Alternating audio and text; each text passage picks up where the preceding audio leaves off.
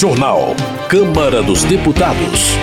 Orçamento para 2024 é sancionado com vetos a emendas de comissão. Avança na Câmara projeto que prevê multa para quem jogar lixo na rua. Deputadas destacam ações para beneficiar crianças com espectro autista. Boa noite. Andréia Siqueira, do MDB do Pará, celebra a aprovação de dois projetos na Câmara, ambos voltados ao atendimento de crianças com transtorno do espectro autista em ambiente escolar. O primeiro visa a formação de profissionais, inclusive com capacitação para detectar o distúrbio precocemente. O ambiente escolar é fundamental para qualquer pessoa e com os autistas não é diferente. A descoberta precoce do TEA na primeira infância é essencial para o desenvolvimento dessas crianças. Com um apoio adequado, elas poderão desenvolver habilidades para alcançar a independência ao longo da vida. Os profissionais de apoio escolar são os elos essenciais entre os estudantes estudantes com deficiência e o sistema educacional. O Estado deve estar atento a esses profissionais que precisam de formação adequada e apoio para que possam cumprir a sua missão de proporcionar um ambiente verdadeiramente inclusivo. O segundo projeto trata da obrigatoriedade da educação inclusiva e proíbe a cobrança adicional em escolas particulares. Andréa Siqueira observa que a vida dos autistas e de seus familiares é marcada por constantes desafios.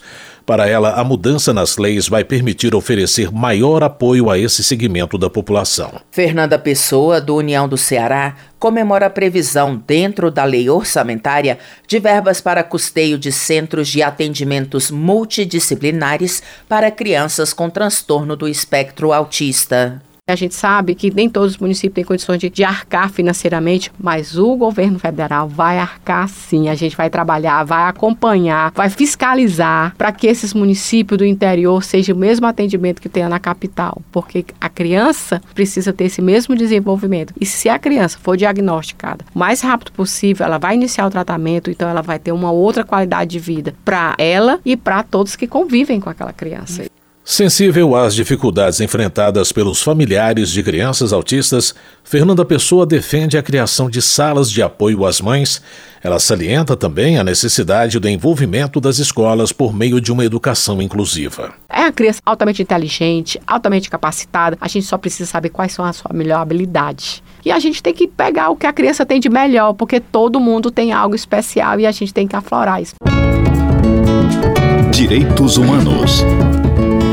Afonso Ram, do PP, destaca seu apoio à assistência social e elogia especialmente o serviço prestado pelas APAES do Rio Grande do Sul.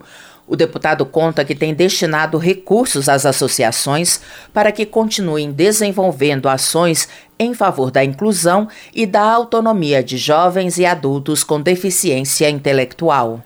São mais de 25 APAES no meu estado do Rio Grande do Sul que nós vemos colocando recursos, emendas parlamentares, para melhorar a condição de inclusão, de desenvolvimento, de inserção daquelas crianças, jovens, até adultos que as APAI dão uma assistência extraordinária. Prioridade é a saúde, prioridade é a vida a inclusão através das APAES ela é fundamental. Acredito muito no trabalho das APAES e por isso tenho sido um dos deputados de maior investimento e vamos manter ao longo desse quinto mandato priorizando as APAES. E ao ressaltar seu compromisso com a saúde pública, Afonso Ram informa que já destinou 160 milhões de reais para o setor ao longo dos seus cinco mandatos na Câmara. Segundo ele, os recursos foram enviados para santas casas, hospitais filantrópicos e para o fortalecimento das unidades básicas de saúde, beneficiando mais de 250 municípios gaúchos. Meio Ambiente. Projeto em tramitação na Câmara prevê o pagamento de multa para quem jogar lixo na rua. O repórter Luiz Cláudio Canuto traz mais informações sobre a proposta. A Comissão de Meio Ambiente e Desenvolvimento Sustentável aprovou o projeto que determina a inclusão de penalidades para quem descarta lixo em vias ou espaços públicos nos planos municipais de gestão integrada de resíduos sólidos. O relator, deputado Baleia Rossi, do MDB de São Paulo, recomendou a aprovação do texto original do deputado Kim Kataguiri, do União de São Paulo. As penalidades vão valer para pessoas físicas e jurídicas. Kim Kataguiri explica que a proposta altera a Lei dos Resíduos Sólidos de 2010. O texto estabelece que o Plano Municipal de Gestão Integrada de Resíduos Sólidos deve prever penalidade prevista em lei municipal para pessoas físicas e jurídicas que descartem lixo nas vias ou espaços públicos, sendo a punição proporcional ao volume do lixo irregularmente descartado e seu potencial poluidor. O projeto também define que as pessoas físicas e jurídicas são responsáveis civilmente e administrativamente pelos danos ambientais causados pelo descarte irregular de qualquer forma de lixo em vias públicas, sem prejuízo de eventual responsabilidade penal por crime ambiental, como salienta o autor da proposta. O recurso da arrecadação dessa multa, na minha avaliação, tem de ser utilizado pelos municípios para promover políticas ambientais, para fazer manutenção de parques, reformas em parques, ampliação, né, manutenção de unidades de conservação, corredores verdes, como eu já coloquei, o saneamento, o tratamento do lixo, enfim, e por aí vai, políticas de reciclagem, né, fomentar cooperativas de reciclagem, há várias políticas ambientais que podem ser feitas com esse recurso e vai ser arrecadado pelos municípios por meio dessa multa. A Lei dos Resíduos Sólidos previa o fim dos lixões a céu aberto em 2014. Os municípios responsáveis pela alteração não cumpriram o prazo, que foi estendido até 2022 e, de novo, prorrogado para este ano. O Brasil gera 80 milhões de toneladas de resíduos por ano e recicla apenas 4%, segundo a Associação Brasileira de Empresas de Limpeza Pública e Resíduos Especiais. A proposta será analisada agora pelas comissões de Desenvolvimento Urbano e de Constituição e Justiça e de Cidadania. Da Rádio Câmara de Brasília, Luiz Cláudio Canuto. A Câmara chegou ao TikTok. São conteúdos de educação para a democracia em formatos dinâmicos, feitos para dialogar com os novos cidadãos digitais. Compartilhe o que você pensa, que a gente abre espaço para suas ideias. Siga nosso perfil, arroba Câmara dos Deputados em cd.leg.br barra TikTok.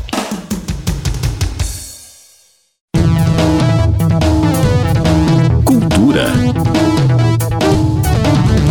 Luiz Couto, do PT da Paraíba, é autor do projeto que institui 26 de julho como Dia Nacional do Coco de Roda, da ciranda e da mazurca. O deputado explica que as manifestações culturais são folguedos ou brincadeiras populares do Nordeste brasileiro. De acordo com Luiz Couto, essas manifestações não apenas permeiam o cotidiano, mas também celebram festividades que acabam moldando a identidade do povo brasileiro. Nós consideramos que a cultura é a forma sublime de você ter uma presença que respeita e se respeita. Ou seja, é a dança, é a, poesia, tudo. O São João da Cruz ele diz que é a forma mais sublime da gente se aproximar de Deus. Olha, se isso é segundo um santo que viveu essa situação toda, é importante perceber que nós precisamos é, cuidar da nossa cultura. Homenagem. Vicentinho do PT de São Paulo é autor da lei que instituiu o 21 de março como Dia Nacional das Tradições das Raízes de Matrizes Africanas e Nações do Candomblé. Segundo o deputado, a norma serve para valorizar a cultura dos ancestrais brasileiros e as comunidades do candomblé. A existência de religiões diferentes não é para ocorrer competições, muito menos violência, como tem ocorrido. Muito pelo contrário. A existência de várias religiões significa a necessidade da comunhão ao invés de competição. O Brasil é um Estado laico. No artigo 5 inciso décimo da Constituição Federal Brasileira, está lá que todo mundo tem o direito de manifestar a sua fé e tem proteção. Então, uma lei como essa ajuda as crianças nas escolas, a juventude, os idosos, a todos a compreenderem que nós temos que andar de mãos dadas. Vicentinho destaca que o Brasil celebra diversas datas cristãs e isso o levou a propor a criação de um dia voltado às religiões de matriz africana. Ele afirma que é católico, mas que luta contra todo tipo de preconceito e discriminação, inclusive a intolerância religiosa. Segurança Pública. Reginete Bispo, do PT Gaúcho, é relatora do projeto que criminaliza a prática de atos preconceituosos em abordagens praticadas por agentes públicos e privados de segurança. A deputada observa que a maior letalidade policial acontece contra pessoas negras ou pardas. Agentes públicos e privados, sobretudo seguranças, têm dito que a cor da pele determina se o cidadão é suspeito ou não de determinado crime. E na minha avaliação, isso tem impactado nas abordagens, abordagens violentas que não condiz com uma polícia que deve resguardar, prevenir e proteger a cidadania. O projeto de lei vai no sentido de coibir, responsabilizar penalizar os agentes públicos e privados que cometerem esse delito, ou seja, discriminação na abordagem. Reginete Bispo acrescenta que o texto prevê ainda a oferta obrigatória de conteúdos relacionados a direitos humanos em cursos de capacitação. A medida abrange agentes de segurança pública e privada, guardas municipais e polícias legislativas federais. Desenvolvimento Regional. Roberta Roma, do PL, afirma que a Bahia é protagonista na produção de energias renováveis. Integrante da Comissão de Minas e Energia da Câmara, a deputada ressalta que seu objetivo é alimentar um ciclo de prosperidade para a Bahia e para o Brasil, garantindo melhores perspectivas de futuro para as próximas gerações. Entre as produções, Roberta Roma destaca o sisal, ou agave cisalana, introduzido no estado em 1910, mas explorado comercialmente apenas a partir do final da década de 1930. A congressista também ressalta as vantagens econômicas que a produção de energia eólica gera para a Bahia. Somos líderes na geração de energia eólica, com 31% de participação no mercado e mais de 260 parques espalhados pelo nosso estado, que produzem hidrogênio para geração de combustíveis e amônia verde para produzir fertilizantes. Além disso, na nossa região cisaleira, em Conceição do Coité, por exemplo, temos a flora e a agave cisalana, que pode ser usada para produzir energia limpa e renovável, e tem grande capacidade de capturar carbono na atmosfera, impactando na sua preservação. E todo esse ciclo, que alia energia limpa e renovável de forma sustentável, gera também oportunidade de emprego e renda para o nosso cidadão. Na opinião de Yuri do Paredão, do MDB do Ceará, o verdadeiro desenvolvimento do Brasil passa pela redução da desigualdade social. O deputado observa que, se o crescimento econômico não estiver acompanhado da inclusão social, a desigualdade tende a se manter ou aumentar. O Estado brasileiro tem a função de desenvolver políticas públicas que possibilitem que as oportunidades sejam aproveitadas por todos. O investimento na qualificação profissional e um sistema tributário justo, sem privilégios, tem o poder de garantir o crescimento econômico com inclusão social. A desigualdade social é um desafio do Brasil junto ao envelhecimento da população. Dessa forma, as ações do presente devem garantir sistema de proteção social eficiente para os idosos e acesso da população economicamente ativa à qualificação profissional, incluso novas tecnologias. Yuri do Paredão enfatiza que o reconhecimento desses obstáculos é essencial para poder superá-los. O parlamentar reitera que a população precisa se unir para construir um país mais justo e igualitário. Economia. Coordenador da Frente Parlamentar Mista Brasil Competitivo, Arnaldo Jardim, do Cidadania de São Paulo, destaca a participação ativa do colegiado na luta pela reforma tributária e por promover mudanças que beneficiem não apenas o setor empresarial, mas toda a sociedade. Uma outra discussão que nós fizemos também dentro da frente do Brasil competitivo foi sobre digitalização. Isso significa que as pessoas podem ter acesso mais fácil para poder fazer com que a sua relação com o poder público possa ser melhor equacionada. E mais do que isso, nós trabalhamos para que nós possamos ter mais agilidade na prestação do serviço público. Nós vamos trabalhar para que a digitalização a desburocratização venham para valer, melhore a vida do cidadão e melhore a vida do empreendedor. Já em 2024, Arnaldo Jardim antecipa que um dos principais objetivos da frente é encontrar soluções que aliviem os custos para os empreendedores. A ideia, segundo o deputado, é estimular investimentos, fomentar a inovação impulsionar o crescimento econômico sustentável e alavancar a competitividade do país. Dr. Luiz Ovando, do PP de Mato Grosso do Sul, defende a proposta de emenda à Constituição que amplia a imunidade tributária das igrejas para fins de aquisição de bens e serviços necessários à formação do patrimônio, à geração de renda e à prestação de serviços para templos de qualquer culto e instituições de educação e assistência social sem fins lucrativos. Dr. Luiz Ovando argumenta que a ampliação da imunidade tributária vai contribuir para fortalecer o papel das instituições, permitindo que direcionem recursos de forma mais eficiente para suas finalidades essenciais, sem a carga de tributos sobre a aquisição de bens e serviços necessários para seu funcionamento. A igreja teria um papel decisivo quando ela consegue, através dessa imunidade, ela investir, promover condições para que essas pessoas que querem né, estarem aptas a exercer um papel decisivo na sociedade e assim, consequentemente, melhorar a sociedade de uma maneira geral. Infelizmente, isso hoje é tudo tributado, mas esses impostos a gente quer, através dessa PEC, conseguir essa isenção, porque assim nós vamos conseguir ter a presença da igreja de forma mais marcante na sociedade, fazendo a diferença que nós todos precisamos para uma melhor sociedade. O orçamento da União para 2024 foi sancionado com vetos a emendas de comissão no valor de quase 6 bilhões de reais. O repórter Cláudio Ferreira tem os detalhes. O presidente Luiz Inácio Lula da Silva vetou 5,6 bilhões de reais em emendas de comissão ao sancionar o orçamento para 2024 nesta segunda-feira.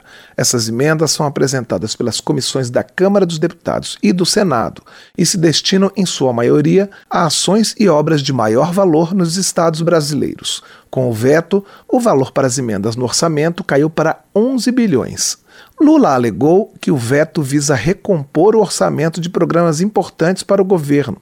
São programas que foram cortados pelo Congresso Nacional para garantir mais recursos para as emendas. É o caso do novo PAC, o programa de investimentos lançado em 2023. O veto do presidente Lula será analisado agora pelos deputados e senadores, que podem derrubá-lo, restaurando assim o valor das emendas de comissões.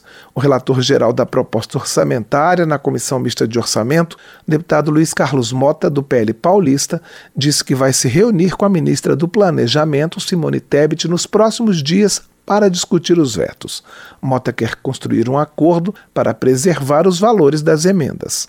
Eu acho que nós temos que, juntamente com o governo, achar uma solução para que esses vetos não causem prejuízo ao orçamento que foi muito bem construído pela nossa comissão, juntamente com os 16 é, relatores setoriais. O líder do governo no Congresso, o senador Randolfo Rodrigues, da Rede do Amapá, afirmou que os vetos decorreram da menor previsão de inflação em 2024. Quando os preços sobem menos, a arrecadação do governo também diminui tendo inflação menor, por consequência, nós temos uma previsão de receita menor. Isso impôs a necessidade de, em alguns aspectos, em especial, termos alguns vetos. É o que ocorreu, por exemplo, em relação aos recursos de comissão que foram aprovados pelo Congresso Nacional.